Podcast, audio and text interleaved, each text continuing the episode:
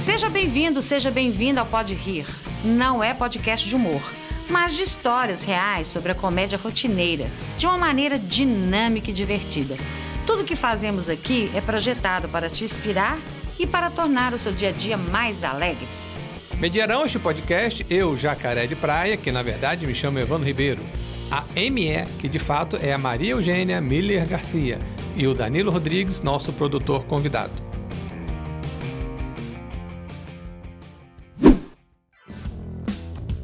Pode Rir tem os patrocínios de Ikigai, o escritório compartilhado em que paixão, missão, vocação e profissão se encontram para uma vida longa e feliz. Cafeteria Gourmet, a mais amada pelos clientes. E da AGQ Brasil, a qualidade que sua empresa merece.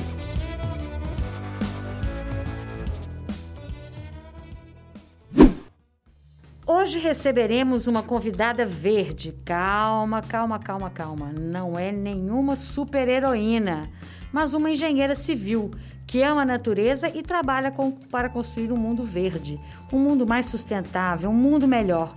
Fique conosco e se divirta com as histórias de Cristiane Lacerda.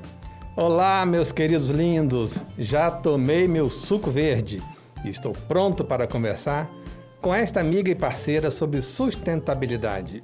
Suco verde, jacaré. Suco verde. Eu gosto de suco verde, mas suco verde uma hora dessa, ah, não rola muito não. Oi, minha, eu adoro suco verde. Faz muitos anos que eu tomo. Você gosta mesmo do suco amarelo? Adoro. Suco amarelo é a minha praia. Aliás, eu nem sabia que esse suco amarelo chamava-se suco amarelo. Para mim é cerveja mesmo. Minha, eu lembro que a minha primeira cerveja no Rio de Janeiro eu tomei com você depois da gente pedalar na orla, na orla de Foi Guanabara, na... Guanabara não, Baía da Guanabara, Aterro do Flamengo. Não, nós, é, nós pegamos no Copacabana, é, andamos na Lagoa Rodrigo de Freitas, nós fomos até a Urca de bicicleta, tá lembrado? Eu tinha que beber alguma coisa, né? e você quase caiu. Eu que bebo, você que cai, né, jacaré? Verdade. É jacaré Bom, mesmo. Bom, vamos lá. É, eu vou contar aqui um, um evento que eu lembrei, ME, Hum. que aconteceu no primeiro dia que eu fui morar no Rio. Acho que você não sabe dessa história. Enquanto a nossa convidada está chegando, eu, quando eu mudei para o Rio, foi em 2015, eu e Nayara, a gente não conhecia bem a cidade. Falei, Nayara, vamos evitar arrumar confusão, porque ninguém conhece a gente. Mineirinho, no Rio de Janeiro, vai ser presa fácil. Primeira semana, fomos caminhar, eu e Nayara. Aí tinha umas bicicletas de aluguel do Itaú, Casa Laranja, e só tinha uma bicicleta. Ela alugou a bicicleta para ela e eu fui correndo do lado. Eu gosto de correr. Na mochila dela eu coloquei minhas coisas todas, celular, carteira, minha camisa, que eu fiquei só de sunga, e fiquei de tênis. Saímos lá de. Acho que foi de. Em frente ao hotel Copacabana Palace. Passamos no túnel, Botafogo, Aterro do Flamengo. Só que eu não consegui acompanhar nesse ritmo a pedalada dela eu correndo. Falei, Nara, vai na frente, me espera aí na frente, que daqui a pouco eu te busco. Você não conseguiu chegar nem no posto Minha 6, fala a amiga. verdade. Quando eu cheguei no ponto que a gente tinha combinado com a Nayara, ela não estava lá. E eu só de sunga e tênis. Falei, o que, que eu vou fazer? Não tinha chave da casa, não tinha telefone, não tinha nada. Nesse momento deu, deu um desespero, né? Esperei meia hora, uma hora, nada, Nayara. Aí o que, que eu fiz? Passou um camburão da polícia do estado do Rio de Janeiro lá. Eu fiz sinal, parou o camburão. Aí eu falei, pode me ajudar, seu policial? Eu falei, qual, qual o problema? Eu perdi minha mulher. Aí ele começou a rir. Como é que é, mineirinho? Você perdeu sua... É, perdi minha mulher. Você tem a foto dela? Eu falei, não tem nada, só tem a lembrança como é que ela é. Vamos procurar. Aí Uma assim, lembrança como ela é Aí- ótimo. Aí ele falou assim: entra aqui no camburão. Eu falei, gente, tem que pensar três vezes, né? Entra, não entra, entra, não entra. Aí, não tem muita opção. Entrei de sunga dentro do camburão com os PM. Aí tava, tem um ar-condicionado, tava até confortável lá dentro. Aí ele meteu a mão na cintura, arrancou o celular, me entregou, liga pra ela. Aí eu liguei, aí localizei a Nayara. Então, assim, a experiência que eu tive com a polícia do Rio foi excepcionalmente boa. Parabéns aos PM do Rio. Eu também quero deixar registrado aqui, eu tive também um acidente com a Marina, uma batida com a Marina. no Rio e assim, nota mil para a polícia do Rio. No, no, deu total cobertura, foram extremamente atenciosos, ficaram no local do acidente o tempo todo. Então, quem fala mal da polícia do Rio está comprando briga comigo porque são excepcionais. ME, vamos lá, apresente nossa convidada de hoje. Então vamos lá. Cristiane Silveira de Lacerda, empresária, engenheira civil, doutora em ambiente construído, esteve presente nas obras mais sustentáveis de Minas Gerais com a certificação LEED, como na loja Teto, na Casa Cor e no empreendimento Eco Casa Branca da MIP. Vamos lá. Seja muito bem-vinda, Cristiane. Olá, boa tarde, muito obrigada. Maria, pelo convite. Muito obrigada, Jacaré de Praia. Muito obrigada, Danila. Um prazer, uma alegria estar aqui com vocês. Podemos chamar de Cris? Por favor, todo mundo me conhece como Cris. Então tá bom. Minha querida Cris. Estou. Bom, você já palestrou no Festiquali, já fizemos parcerias em algumas empresas. A primeira pergunta: como chegou a esta paixão por engenharia e sustentabilidade? É desde a infância? Como é que surgiu isso? Bom, na infância tinha as cabanas lá do Tarzan, né, da Jane, aquele negócio lá já me inspirava. Depois que eu fui conectar os pontos, né, mas isso, essa ficha mesmo só caiu em 2009, quando eu vi essas duas palavras juntas, construção sustentável. E aí veio para mim que, eu, que era o que eu fazia a minha vida toda, que eu já utilizava qualidade total, fazer correto da primeira vez, que eu sempre tive uma preocupação muito grande com fazer de maneira é, eficiente, econômica, é, sustentável, qualquer empreendimento na minha vida, né? Sempre tive uma preocupação muito grande com resíduos, com destinação correta, com durabilidade.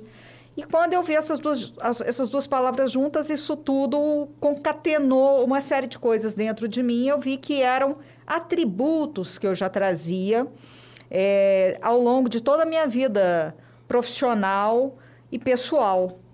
Você nasceu em Belo Horizonte? Nasci em Belo Horizonte, sou de BH. Tá ótimo. Cris, eu conheço o Eco Casa Branca. Certo, Aliás, Maria. parabéns. Poxa, parabéns. obrigada. É, o stand é maravilhoso e convidativo. Uhum. Eu acho até que quem mora ali fica até um pouco assim, puxa, eu tenho uma recepção dessa e como que eu não vou dar, vou dar continuidade né, a, a esse processo aqui nesse condomínio? Como é que foi? Como é que começou esse processo? Onde que ele acontece? Ele acontece o quê? Na captação de água, no, no, estante, no, no estande sustentável, usando madeira reaproveitável? Enfim, o, o, como que isso acontece? Essa é criatividade, é inspiração, é, enfim, você já colocou o seu amor, né? Pela, por essa parte da sustentabilidade. Mas como é que é esse processo? Quando você pega um projeto, o que, que vem primeiro? Isso, Maria. Olha, é importante essa, essa história do Eco Casa Branca, porque o grupo empresarial, eles queriam colocar o nome no empreendimento de eco.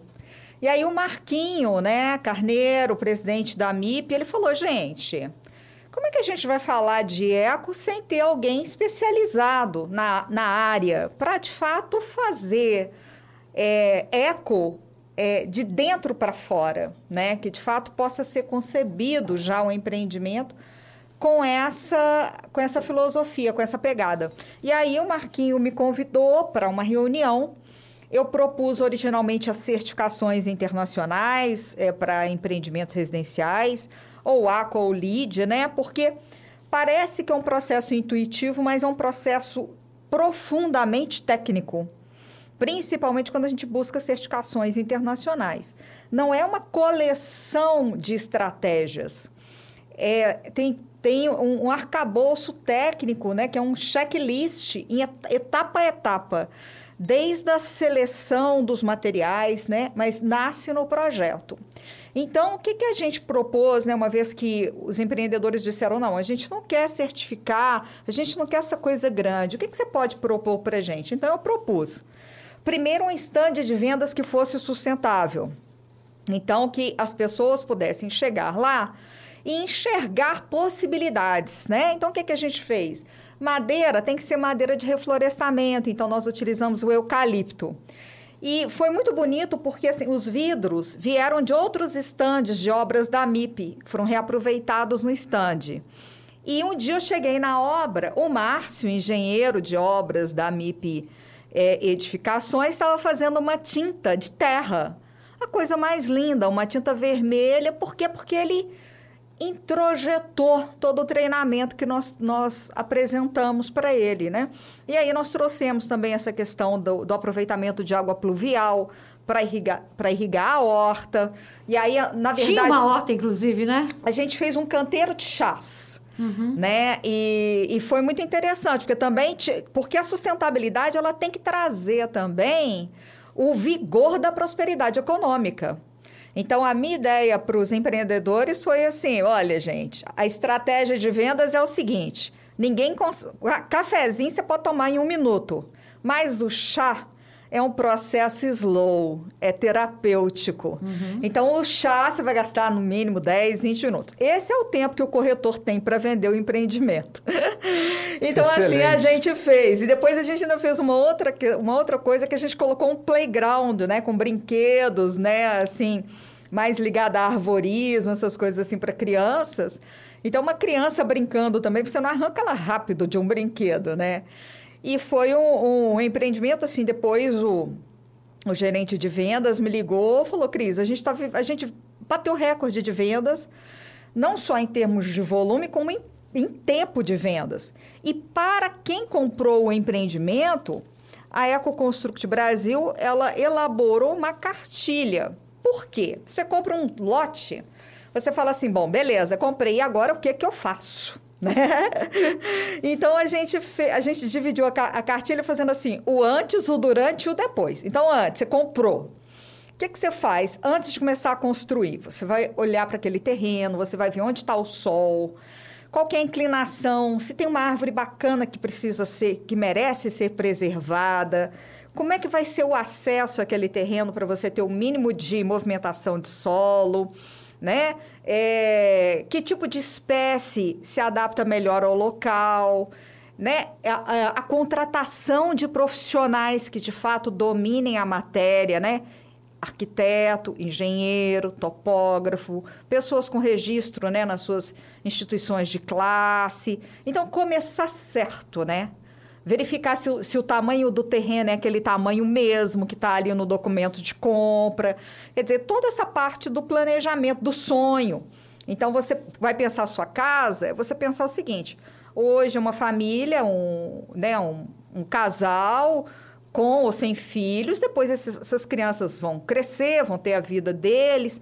É, ou você hoje você trabalha num escritório, amanhã você pode querer trabalhar em casa, olha o que, que nós estamos vivendo neste contexto de pandemia. Então, pensar uma casa também que ela seja útil ao longo da vida, que ela seja durável. Então, tudo isso a gente falou no antes. O durante é como você vai construir, que materiais você vai selecionar, que fornecedores que nós temos na região. Quanto mais prósperos os fornecedores da região, quanto mais você deixa recursos naquela região que você está se instalando, mais prosperidade você é, leva para aquela região. Então, torna-se uma região mais segura, é uma região que gera impostos, que gera empregos, que gera desenvolvimento, que traz segurança.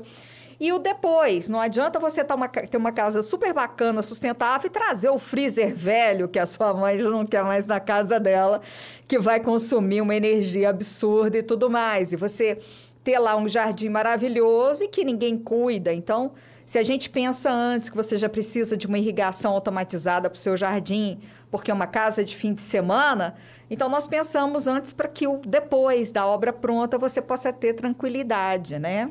Cris, eu conheço uma casa certo. em Nova Lima, se já ouviu falar. Ela é 100% sustentável. Mas ela tem essa pegada. Lá não tem essa geladeira, não tem. E a casa de barro. Uma ah, que lindo. Eu entrei nessa casa, eu me senti dentro de um filtro de barro. A sensação foi, gente, eu estou dentro de um filtro, que coisa sensacional. Fantástico. E assim, os moradores, eles é, procuram é, absorver o que tem ali na terra mesmo, uhum. entendeu? Em termos de alimento, fabricação de mel é deles. Enfim, ela é 100%. É uma casa, inclusive, que já foi, já, passa, já passou, inclusive, no Globo Repórter, pela, por ser 100%. Eu acho que no Brasil isso ainda é não é tão difundido, né? Eu só conheço essa, não sei se tem ou deve ter outras, né? Mas assim, como você falou dessa questão do 100% sustentável, que não adianta nada você ter uma construção sustentável, mas você está com freezer ali, você está usando, enfim, né? Estamos partindo para isso ou não? Ainda tá, estamos engatinhando mesmo, a passos bem curtos. Olha, Amy, é, o, que, o que eu brinco é o seguinte, a casa mais sustentável é aquela que não é edificada, né? Só o fato de existirmos no planeta, a gente já gera impacto. Então, 100% é eu chegar para o cliente e ele falar assim, olha, Alexandre, eu quero fazer um edifício corporativo, eu quero fazer a minha casa, ou eu quero fazer um condomínio, eu quero fazer um empreendimento. Fala, não, então não faz nada. Isso é o mais sustentável que a gente pode conquistar. E o que, que o cliente fala quando você fala, então não faz nada? Não faz nada. Ele falou, eu quero. Bom, então, já que você quer, vamos tentar mitigar impactos, né? Sim. E, e, mitigar impactos não é você viver no escuro ou viver sem energia. É que você possa, por exemplo, ter uma casa zero net energy, que ela gera mais energia do que ela consome. Então a gente parte de que a primeira coisa que a gente busca a iluminação natural e a ventilação natural. A gente tem uhum. luz do dia. Nós somos uhum. um país altamente ensolarado. Então, grandes vãos, grandes janelas. Né? E o que, que a gente faz com o sol? Você pode ter uma árvore que pode criar um sombreamento, você pode fazer um brise, você pode criar elementos de sombreamento para que você tenha a luminosidade, a claridade e não tenha o desconforto causado pelo calor que entra no ambiente. Hoje nós já temos, por exemplo, vidros, películas para vidros e mesmo vidros especiais, que eles bloqueiam 60%, 70% da entrada do calor e a cor deles é transparente. Então você pode ter uma vitrine maravilhosa, como a gente tem na loja Teton, 8 metros de pano de vidro de altura e, e você tem uma visão translúcida para os móveis, para os objetos de arte ali expostos.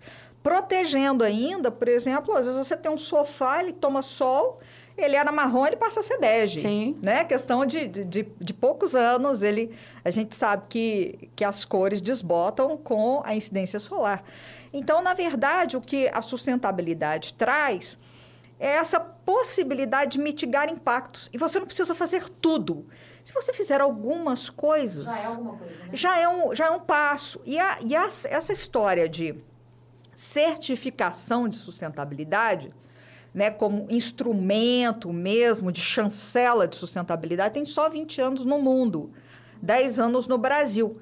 Mas nós temos exemplos de casas que foram edificadas há muitos anos atrás que são sustentáveis, né? Se você olhar e for avaliar, os impactos são baixíssimos. Às vezes você tem casas que você consegue usufruir da iluminação natural, da ventilação natural, que a pessoa intuitivamente fez a captação de água de chuva e ela aproveita aquela água para aguar suas plantas ou para limpar um pátio, né?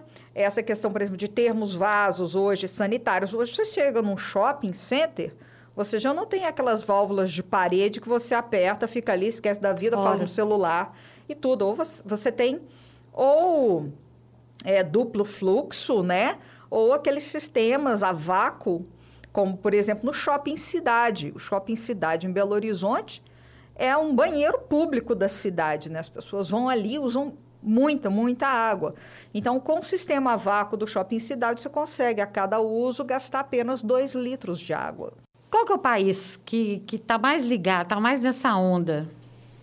Olha, Amy, é, quando eu comecei a, a pesquisar, a estudar, e eu me apaixonei por essa história da sustentabilidade, eu, fiz, eu me fiz essa pergunta, exatamente essa pergunta que você se fez. Se eu quiser saber profundamente sobre sustentabilidade, onde eu tenho que ir?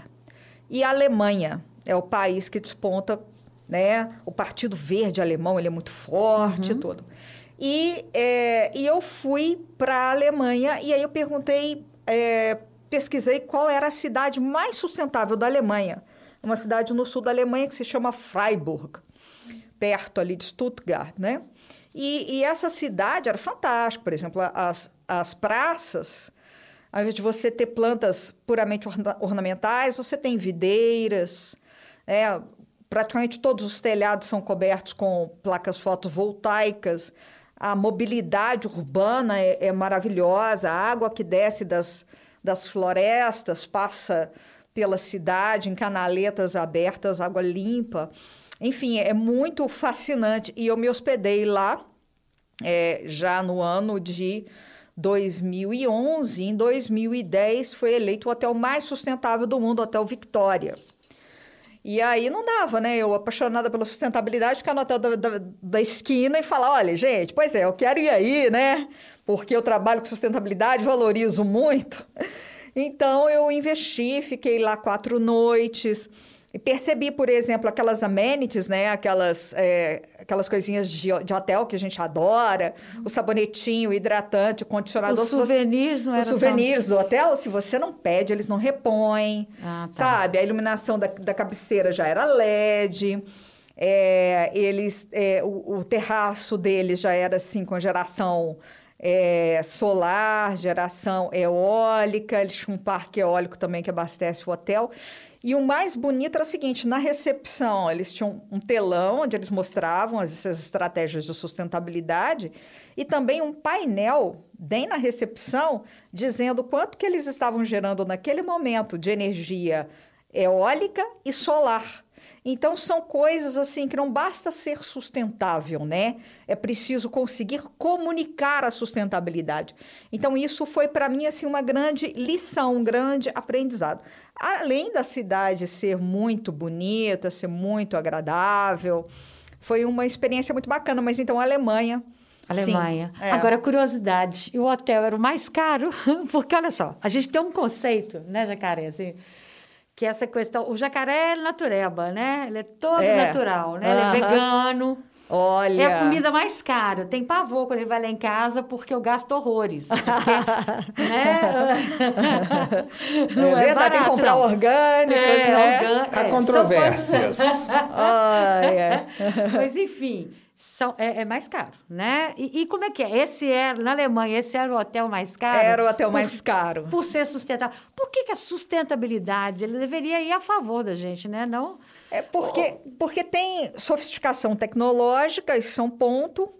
É, a gente tem em, outros, em outras cidades, por exemplo, em Milão, a gente tem um hotel também super sustentável que eu, que eu visitei, que eu tive a oportunidade de visitar. Não é o hotel mais caro de Milão, é um hotel tipo médio, não é barato, é médio, porque você tem um público que paga. E sobre a alimentação, o que a gente fala é o seguinte: é melhor gastar no supermercado do que gastar na farmácia ou gastar com o médico. Sim. Então a gente tem que ter muita consciência, né? Do que a gente come, porque o que a gente come vi... torna-se o que nós somos, né? Então, eu acho que assim, quem tem muito pavor de adoecer e, e tem uma consciência muito grande, assim, é, sobre o que somos, a gente tem que ter um pouco mais de consciência. E eu tenho feito essa experiência, principalmente agora na pandemia, de cozinhar sem trigo, de tentar esse caminho. É um aprendizado, assim como a sustentabilidade é um aprendizado, essa história da, da alimentação também é. Agora, também tem mitos, né? Porque o nosso arroz com feijão, ele é super sustentável, ele, é, ele tá na nossa veia, ele tá na nossa essência. O que eu sinto falta é do que nós tínhamos, né? Nós chegávamos no, no, nos quintais das nossas tias, das nossas avós, tinha ali uma horta, né? Onde você tinha a cebolinha que colhia na hora, sempre uma couve, uma verdura refogada, o chuchu, né? São coisas assim. Então, essa semana que passou duas semanas atrás, eu postei assim, falei, mãe, eu quero aprender a fazer um suflê de chuchu, me ensina? E todo mundo, mas meu Deus, chuchu. É, tá bom, você sabe fazer chuchu, suflê? Não, não sabe, né? Então parece uma coisa tão óbvia, tão boba e, e ao mesmo tempo muito barata. Eu nunca tinha batido claro em ovos, né? Então, assim, eu, eu, eu tô me, me permitindo desvendar esse novo caminho. E a mesma coisa é a questão da sustentabilidade. Quando a gente fala de sustentabilidade, as pessoas imaginam que é muito mais caro. voltando à sua pergunta. Tem um caso clássico que é o caso da Leroy Merlin. Leroy Merlin, não sei se vocês sabem, hoje na França você não edifica nada que não seja sustentável. É lei, né? Porque você não pode ter um consumo absurdo de energia. O impacto e, é muito E de água, porque o impacto é alto, exatamente. Então, a Leroy Merlin, no Brasil, abraçou essa história da sustentabilidade junto com a Fundação Vanzolini. E o primeiro empreendimento que eles fizeram certificado custou 8% mais caro. Por quê? Eles começaram a fazer a sustentabilidade, já estava no meio do processo. O segundo ficou 3% mais caro. O terceiro empreendimento já deu elas por elas. Porque eles tiraram outros custos, eles aprenderam a fazer, eles otimizaram, porque, a gente, a sustentabilidade ela tem, tem que nos trazer benefícios na perspectiva é, econômica, ambiental e social. Né? Então, se, não adianta eu falar, eu vou fazer, vou trazer um benefício ambiental, mas vai ficar muito mais caro. Isso não é sustentabilidade, né? Isso aí não é sustentabilidade. Isso pode ser uma vaidade em torno da sustentabilidade, que te faz comprar um monte de tecnologias que você talvez não vá Não nem aproveitar. ensinar as pessoas de- sobre como usar. Né? Então, é, quando eu fui fazer a sustentabilidade pela primeira vez, buscando uma certificação internacional, é, eu fiz coisas super simples. E eu fiz um filme sobre isso. E foi muito interessante, porque eu, eu tenho muitos amigos que trabalham em indústrias, e principalmente indústrias pesadas, indústrias da construção. E quando eles assistiram o filme, falaram assim: Poxa, Cris, mas o pessoal é feliz. Né? O pessoal que estava gravando, o pessoal da obra, o pessoal é feliz, o clima é bom, o clima é positivo. Você não vê o pessoal falando palavrão. As pessoas são, são tranquilas, são serenas, por quê? Porque eles sentiram entenderam profundamente. Mas a coisa é simples? Não é. Eu tinha que a obra toda semana passar três horas por dia lá, né? Nessas terças-feiras que eu ia, eu passava três horas durante uma manhã lá, educando, treinando, conscientizando, rodando a obra, explicando, explicando. E depois, assim, eu já estava tipo na oitava semana de obra. E a gente estava com três caçambas de madeira, porque para certificar lead você não pode nem pegar as madeiras e dar para queimar, por exemplo, para fazer pão na padaria, tarará. não, não pode, não pode incinerar. Eu teria que arrumar um lugar para é, Armazenar, é, para tratar, para tratar de alguma coisa e reaproveitar. E aí eu consegui, depois de bastante tempo, mandar para a roda d'água, que faz a compostagem da madeira Uhum. e vira adubo. E aí eu tinha uma amiga muito querida que trabalhava no Inhotim, e ela falou: Poxa, Cris, agora eu entendo porque o adubo que tá chegando à roda d'água tá ruim para mim, né? Zoação, né? Para assim, para falar, nossa, eu tava calhando lá, ma- mandando madeira de obra, né? Mas não, o processo deles era o único que poderia ser homologado para esse processo. Mas quando eu cheguei na obra e que eu estava com três caçambas e era um problema, porque por isso que educação é muito importante, que as pessoas têm que entender a importância daquilo e, e comprar aquele desafio junto com quem está empreendendo de fato a gente nós que éramos ali os garantidores do processo de sustentabilidade. E aí um senhor chegou para mim Cristiano, você está com um problema aí sobre esses caçambas de madeira? Eu tenho a solução. Falei, Nossa, o senhor tem a solução? Qual que é a solução? Falei, olha, lá perto da minha casa passa um rio. Nossa. A gente chega lá, para o caminhão, joga tudo no instantinho, vai tudo embora. Eu falei, vou falar com o senhor.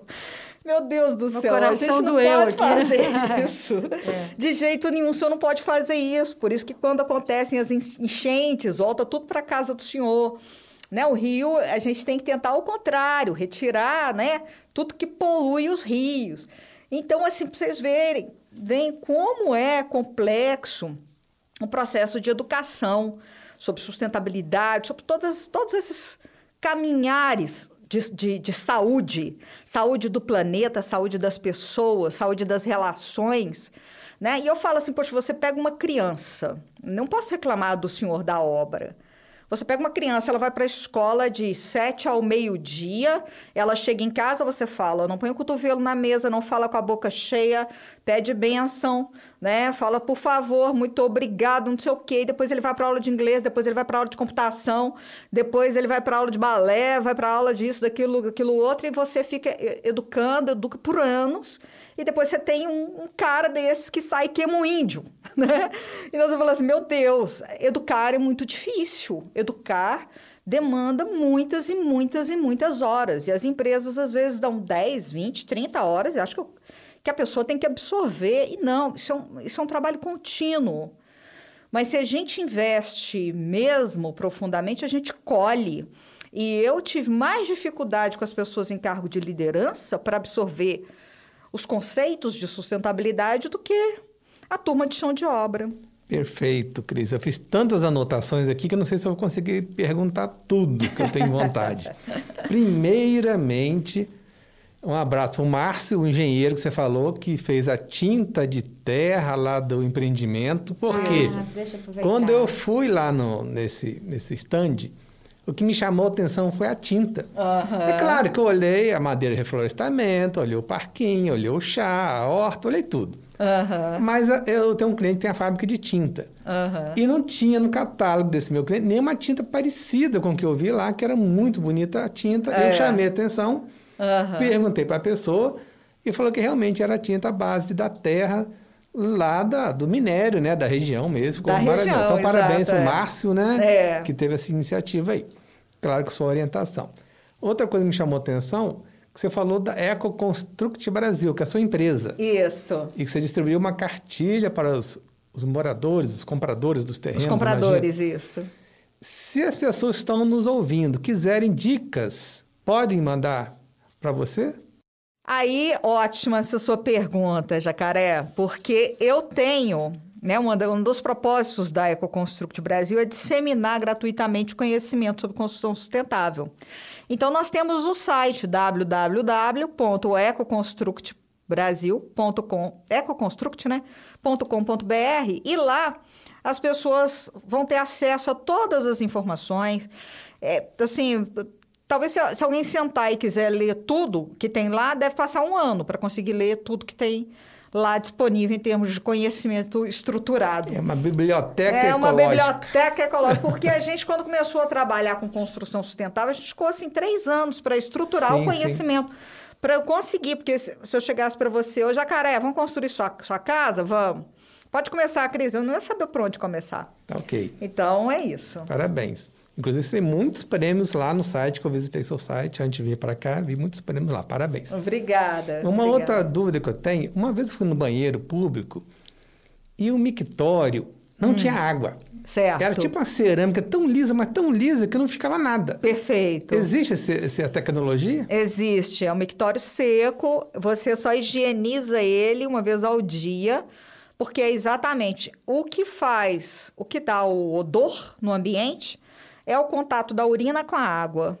Então, a tecnologia, ela faz com que, é, de fato, a cerâmica seja extremamente lisa e ela tem um tampão. Então, você só higieniza o banheiro uma vez ao dia, no final do dia. E a gente incorporou essa tecnologia lá para a loja Teto.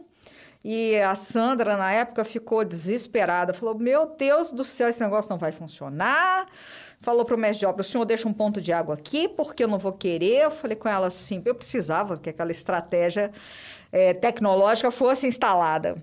Eu falei para ela, olha, eu garanto que isso vai, vai funcionar. Se não funcionar, você pode me chamar todos os dias, no final do dia, eu venho aqui higienizar o banheiro para você. Que Ela legal. nunca me ligou, graças a Deus. Na verdade, não foi na teto, mas foi no local que tinha esse, essa cerâmica. Muito uhum. legal. Não tem naftalina, rodela de limão, gelo, não tem nada. É, é nada. sequinho, sequinho É um mesmo. tampão. Você pode usar Isso. lá, me parece, eu não, não, não, não uhum. vou dizer o número de vezes, Sim. mas é um número bem extenso de vezes que, que pode utilizar e depois troca-se apenas o, o tampão. Ok. Gente, é o seguinte: você que está nos escutando, você pode enviar perguntas para nossos próximos convidados. Aqui nós recebemos algumas perguntas para a Cris. Eu vou ler três apenas, por causa do nosso horário. E se você que mandou a sua dúvida, a sua pergunta para o nosso convidado, é, tiver a sua pergunta lida pela gente, escolhida, você vai ganhar um brinde do Pode Rir, né, ME? Exatamente. Então vamos lá. Primeira pergunta. Cristiane, eu li em 2014 em algum jornal uma frase sua que dizia: construir sem pensar na sustentabilidade é como comprar carro fora de linha. É isso mesmo? Quem perguntou foi o Daniel Castro, da cidade de Sacramento, em Minas Gerais. Olá, Daniel, é isso mesmo. Eu falo que construir sem, sem sustentabilidade é como se hoje você comprasse um Dojão, né? Um carro desses bem beberrão, bem ineficiente e tivesse que pagar pelo erro o resto da vida, né? Então você todas as vezes que você for ao posto de gasolina, você vai sofrer. A mesma coisa é quando você constrói sem pensar na sustentabilidade. Todos os meses você vai sofrer ali com a conta de energia, com a conta de água, que são gastos mensais ali que te atordoam sistematicamente. E, e, e o investimento em sustentabilidade é um investimento estanque, né? Você vai ali, você investiu e você vai usufruir daquele benefício por 20, 30, 40, 50 anos. Perfeito, Cris. A Sueli Vicentina, de São Mateus, no Espírito Santo, escreveu assim: Qual a obra mais estranha que você já participou? Teve ações que você teve que desencorajar o proprietário? Olha, Sueli, Graças a Deus isso ainda não aconteceu, não. Todas as obras que eu trabalhei me deram muito orgulho. Eu me senti uma privilegiada por poder contribuir.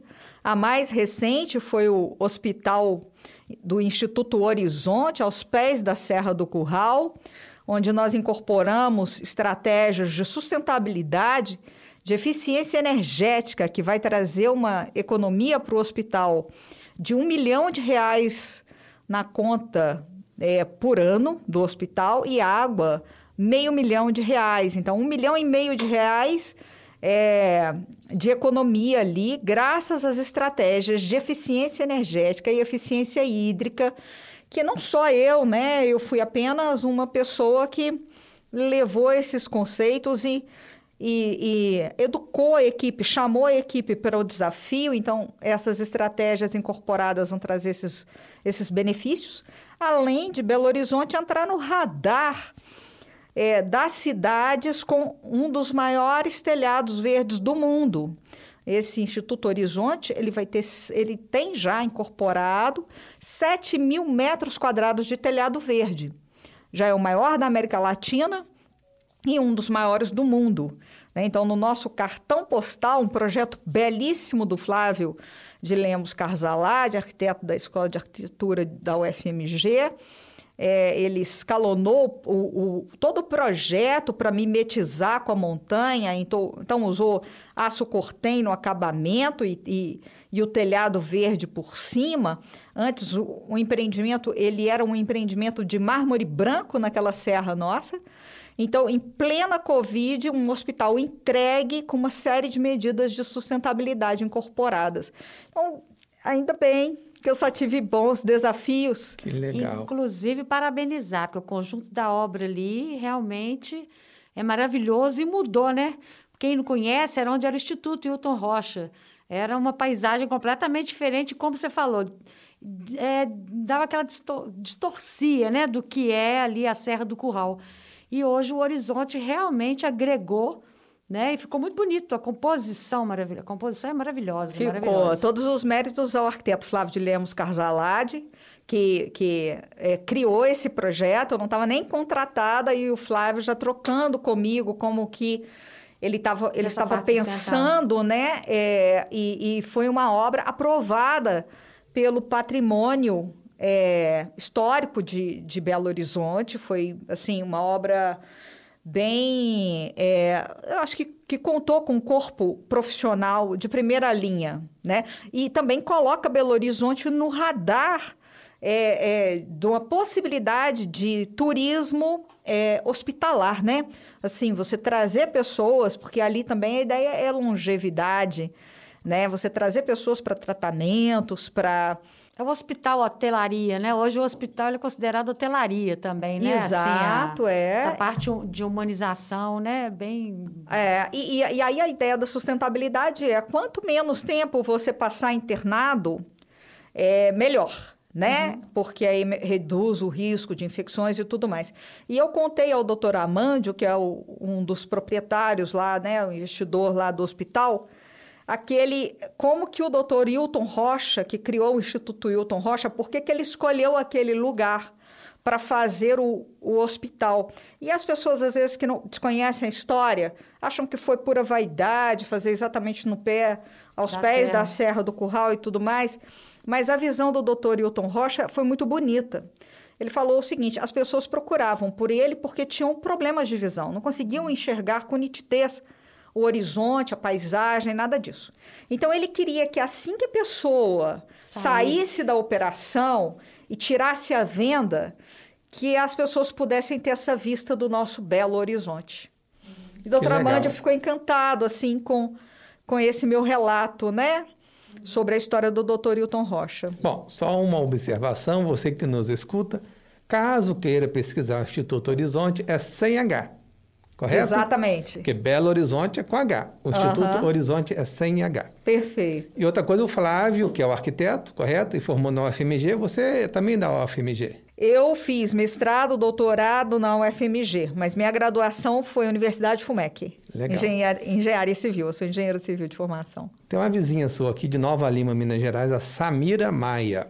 Certo. Eu acho que ela te conhece. Botei, ela escreveu assim, Cris. Você esteve em Ohio para seu mestrado. Eu nem sabia disso, Cris. Uhum. Qual a situação mais estranha que presenciou? Estranha pode ter vários sentidos aqui, eu acho, tá? Tá certo. Bom, eu acho que assim, eu, é bem estranha, né? Mas a minha ida para o raio foi muito atípica, vamos usar essa palavra, né?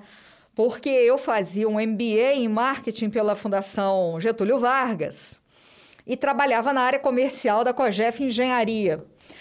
E aí é, eu estava trabalhando na área comercial já há uns cinco anos. Eu falei, poxa, eu abro oportunidade para tantas pessoas, para tantas empresas, para tanta gente. Eu vou abrir oportunidade para mim. Eu ia para o raio para fazer um curso de 10 dias, fiz uma mala para passar um ano. Falei, minha mãe, estou indo ficar um ano, meu pai está indo ficar um ano, mas como? Você tem onde ficar? Falei, não. E aí? Eu falei, olha, daí eu tenho 15 dias para me virar. Eu cheguei com as malas imensas no aeroporto, o professor Moisés Tavares botou a mão na cabeça e todo mundo me zoando. Tá indo para passar um ano? Eu falei, kkkk, pior que tô, e tarará, tarará. Bom, ninguém entendeu nada. Depois que eu, que eu entrei e tudo, chegamos no hotel, um hotel super luxuoso, aquele hotel de recepção, né? Porque depois a vida nossa é alojamento estudantil, mas a chegada é sempre muito glamurosa. Aí eu falei pro professor Moisés, falei, professor, eu tenho sonho de fazer um mestrado aqui nos Estados Unidos. Então, a minha ideia é largar minha mala aqui em Nova York e rodar, né? Visitando as universidades, buscando uma oportunidade. A chance ficou louca. Só a, sua, sua hospedagem, a hospedagem da sua mala aqui já vai acabar com o seu dinheiro em três dias. Então, vamos descer conosco para o raio. Lá você aplica para ficar e fazer o mestrado lá, porque a Universidade de Ohio é 25 do ranking. Isso era 2000. E aí, assim eu fiz. Eu desci, todo mundo foi embora da minha turma, depois dos 10 dias de curso, e eu fiquei na universidade. Ali eu fiz as cartas de apresentação, fiz tudo, já tinha levado o currículo é, traduzido por tradutor juramentado, toda a documentação que eu precisava. E de lá eu consegui fazer a alteração do meu visto. Em 42 dias eu estava matriculada num, num mestrado em relações internacionais para a América Latina, quer dizer, um assunto que eu desconhecia por completo. Mas ali, entrando ali, eu poderia cursar qualquer outra disciplina que eu desejasse na escola de business. Né? Então, eu estava no marketing, queria estudar outras coisas de administração. Então, eu fiz o Relações Internacionais para a América Latina, aprendi muito, tive professores do BID, estudei com alunos desde Etiópia, Alemanha, Estados Unidos, China, né? Então tive essa essa visão e, e, era muito bonito assim porque eu estava sentada naqueles naquela, naqueles bancos aqueles gramados aqueles prédios todos de tijolinho das universidades americanas. Falava assim gente eu estou me sentindo num filme? Exatamente é muito, eu pensei foi aqui muito agora. muito bacana. E terminei o meu mestrado em julho de 2001 depois fui fazer um estágio na embaixada do Brasil em Washington que terminou dia 7 de setembro de 2001 com festa nos jardins da embaixada, com guaraná, linguiça, mandioquinha. Eu falei, gente, eu quero voltar para o Brasil. E, e, aí, a minha, a minha passagem era para dia 8, cheguei no Brasil dia 9, dia 11 de setembro foi o atentado terrorista, né? Uhum. Das Torres Gêmeas, aquela coisa do Antraque, tudo. Então, o pessoal ainda brincava que eu tinha contato com Osama Bin Laden, que ele me cantou para mim, vaza, porque Você não vai ficar bom aqui. E eu saí antes. Então, isso foi o mais inusitado, assim, que eu vivi nessa história do, do, do mestrado. Pergunta que não quer calar. Tô diga, aqui, diga, tá diga. falando aqui, tô te ouvindo, mas eu tô assim, tá coçando aqui. Existe sustentabilidade para inglês ver? Sim, é o que mais tem. É. Pois é. E o que, que é? Como ah, se... isso é perda que que... de tempo e dinheiro, o que que né? inglês vê? É, isso é, tempo, é perda de tempo e dinheiro. É gente que acha que fazer maquiagem, né? Vão fingir que a gente é, né? Eu acho assim, sinceramente, ME, fingir dá mais trabalho do que ser, né? Ser é muito mais simples. É, e o que eu digo aos meus clientes é o seguinte: você não, pode, não precisa ser tudo. Escolhe alguma coisa que você queira fazer e isso, e aí a gente põe luz sobre isso. Então, se você quer ser eficiente em água, vamos ser eficiente em água. Se você quer ser eficiente em energia, vamos ser eficiente em energia. Se você quer tratar com responsabilidade seus resíduos, vamos tratar com responsabilidade seus resíduos e vamos colocar luz sobre isso.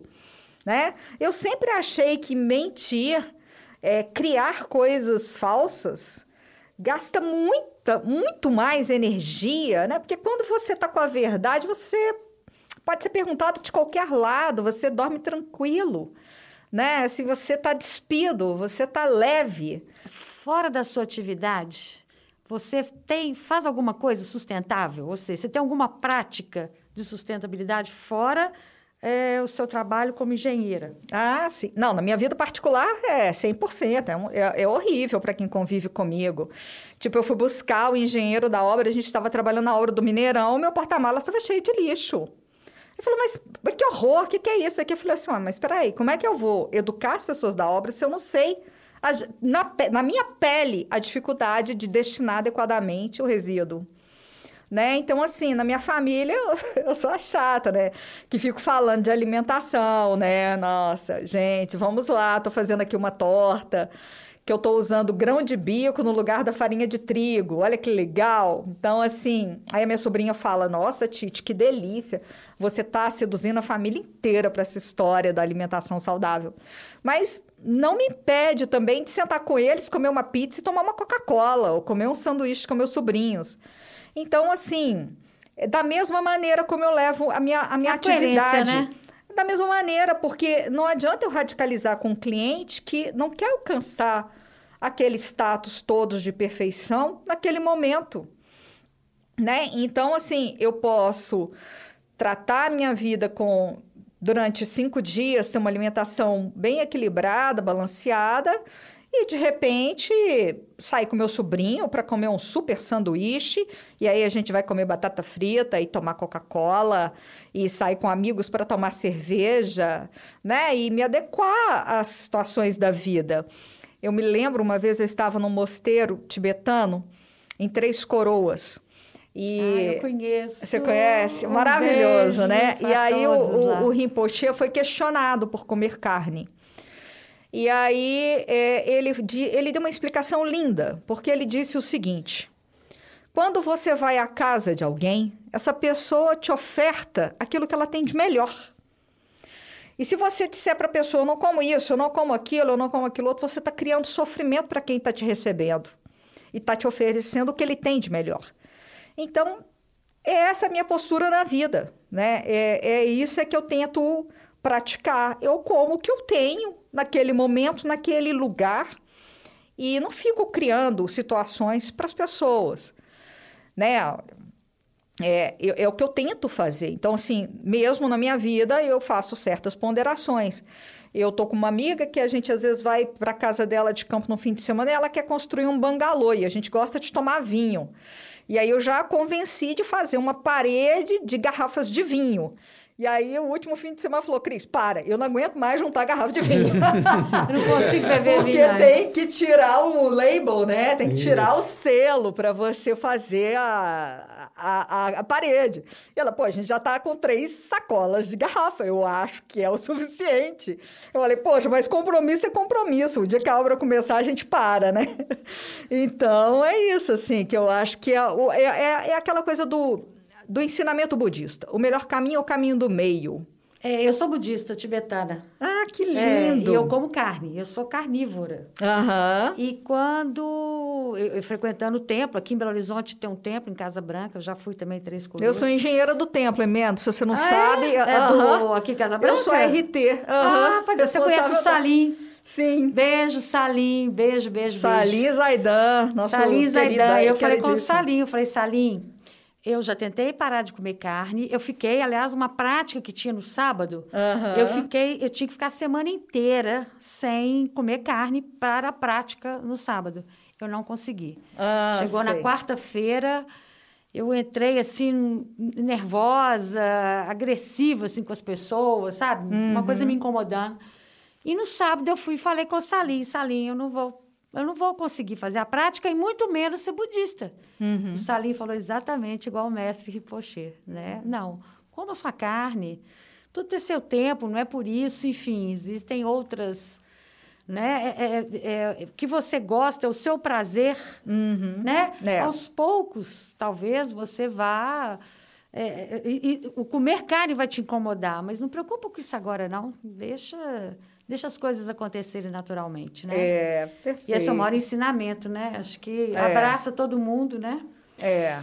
Mas aproveitando até isso, né? O templo é extremamente sustentável. Acreditem, gente, tem plaquinhas escritas assim, cuidado, é, é, caminho das formigas, não pise, né? É. o tempo todo no templo uhum. é e tem muito essa, essa pegada, né? Esse viés ecológico mesmo. É, porque a gente não tinha recurso para fazer, né? Foi assim, gente, eu vou relaxar. Uma amiga, Cris, está muito estressada, vamos meditar? Vamos. Eu sentei para meditar, o povo, ó, aquela ali é engenheira. Pronto, acabou. o projeto caiu no meu colo. e isso, 93, 96, mais ou menos eu meditando, e aí eles me mostraram o projeto, eu falei assim, quanto que vocês têm de dinheiro? Na época era 30 mil. E tinha, assim, umas passarelas, uma coisa toda sofisticada para construção.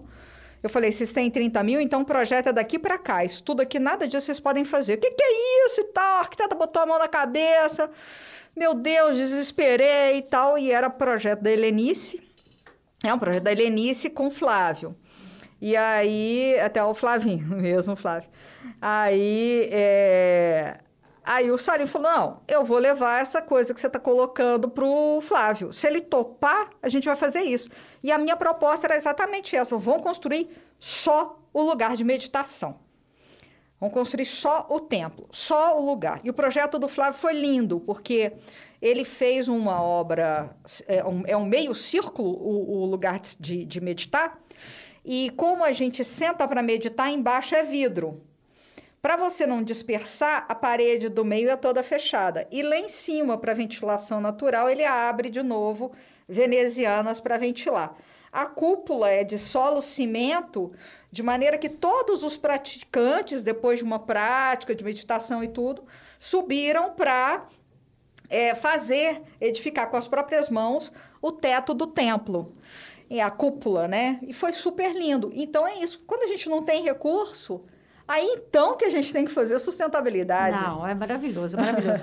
Cris, é, eu também fiz um curso de barista e uma coisa que mais me impressionou. Ah. Um café para ser exportado e para ele ter uma classificação e para ser um café especial, as fazendas têm que ter sustentabilidade. Você sabia disso? Sim, sim, sim. E quanto mais elas praticam, né? É, não, não consegue exportar, não consegue atingir uma nota não consegue ser especial se a fazenda não for sustentável. Bacana isso. É importante, né? Sustentabilidade gera dinheiro. As pessoas têm que entender isso. porque é fazer certo da primeira vez. É a qualidade total que o nosso amigo Evandro Jacaré de Praia traz aí na AGQ, né, em todas as práticas de sustentabilidade. É isso aí, é fazer certo da primeira vez. Sustentabilidade é isso. Por isso é que traz benefícios econômicos, porque você reduz litígios, você reduz problemas, problemas com vizinhos, problemas com é, a legislação ambiental, né? É, então, assim, se você não tem uma reputação, você pode a qualquer momento sofrer uma, uma, uma denúncia e isso jogar por terra todo o, o, o patrimônio que você edificou. Então é isso. Gente, nós estamos falando aqui de meditar. Olha só, as pessoas estão precisando de meditar mais, você concorda? Total. Nós estamos aqui no estúdio, no ambiente de trabalho, tá barulhado, o povo tá, tá, tá, tá, tá, não sei se você está ouvindo aí do outro lado, mas é agitação da galera. Gente, vamos meditar mais, não é não? É isso aí. é isso aí. Mais alguma pergunta, Maria? Pois é. Ah, várias, né, Várias, Jacaré? porque nós temos que encerrar em breve, mas vamos fazer mais três então para a gente encerrar esse bloco. Vamos. É a- mais uma das perguntas que não quer calar, tá? Aham.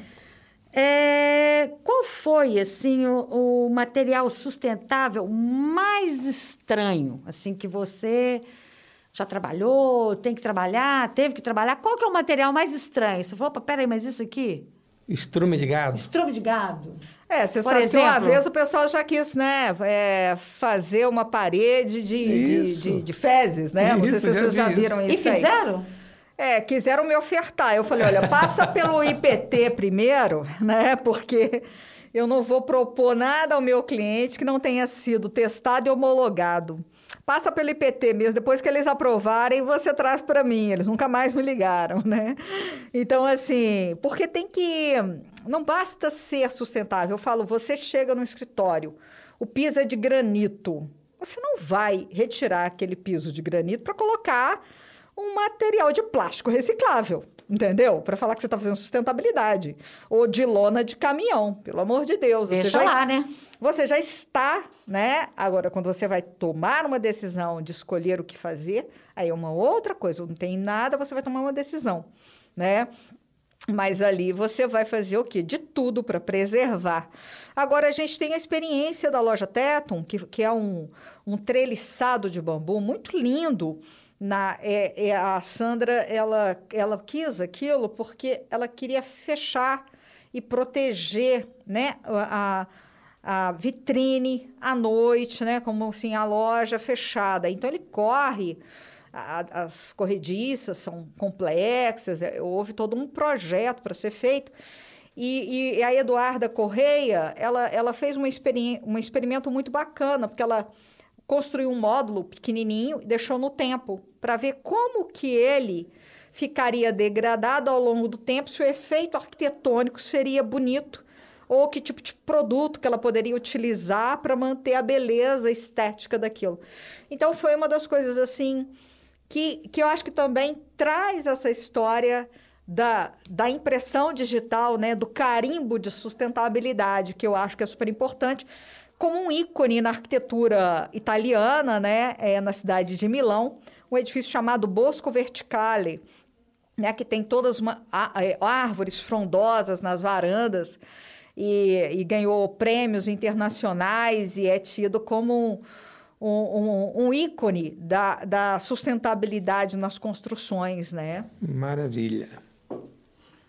Muito bom. Ah, Eu tenho uma pergunta ah. final, então, já que está chegando ao final. Cris, você faz atividade na natureza? Você é esportista? Sou total, total, adoro. Eu moro ali no Vale do Sereno, né, pertinho do BH Shopping. Eu tenho duas alternativas de caminhada. Ou eu caminho na Oscar Niemeyer, lá em cima, vendo vitrines, essas coisas. E quando eu tô mais necessitada de meditação e quero fazer uma caminhada mais pesada, eu saio da minha casa, vou até a igreja do Vale lá embaixo e volto, né? E amasso uma folhinha de árvore, e cheiro, e abraço a árvore, e faço dessas coisas, de abraçar a Ótimo. árvore. passeio muito com meu cachorrinho por lá. E quando eu vou, assim, casa de amigos que, que tem, assim, fazenda e tudo, eu falo, cadê o rastelo? Deixa eu rastelar. Que legal. É, podar, plantar, porque o contato com a terra, o contato com a água, o contato com a natureza, ele nos relembra da nossa essência, né? Que somos pó, somos parte da natureza, temos todos os elementos da natureza no nosso corpo.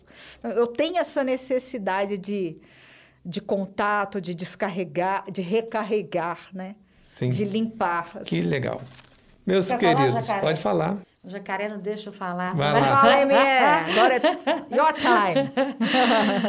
Cris, muito obrramada. Quer mandar um abraço para alguém? Quer. Eu quero mandar um beijo para minha mãe, para o meu pai e para você.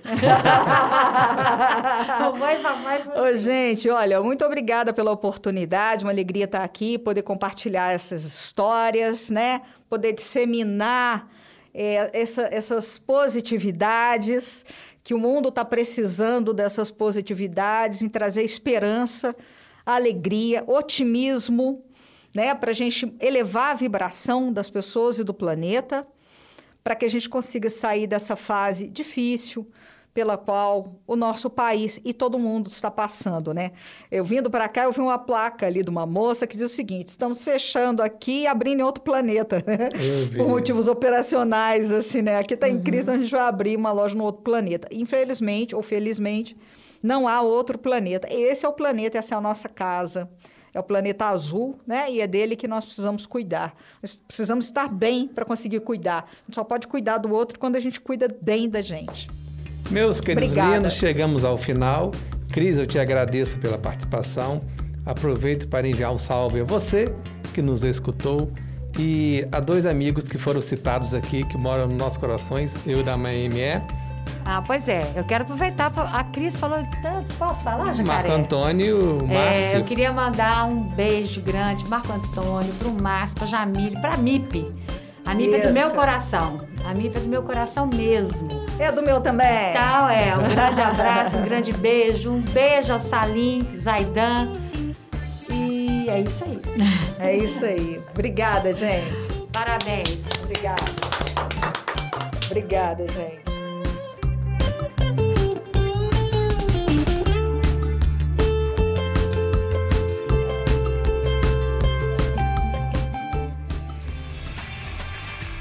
Este programa foi produzido por Aspirina Audiovisual. Quer saber mais? Mande um e-mail para falecomaspirina.gmail.com Aspirina é com dois P's.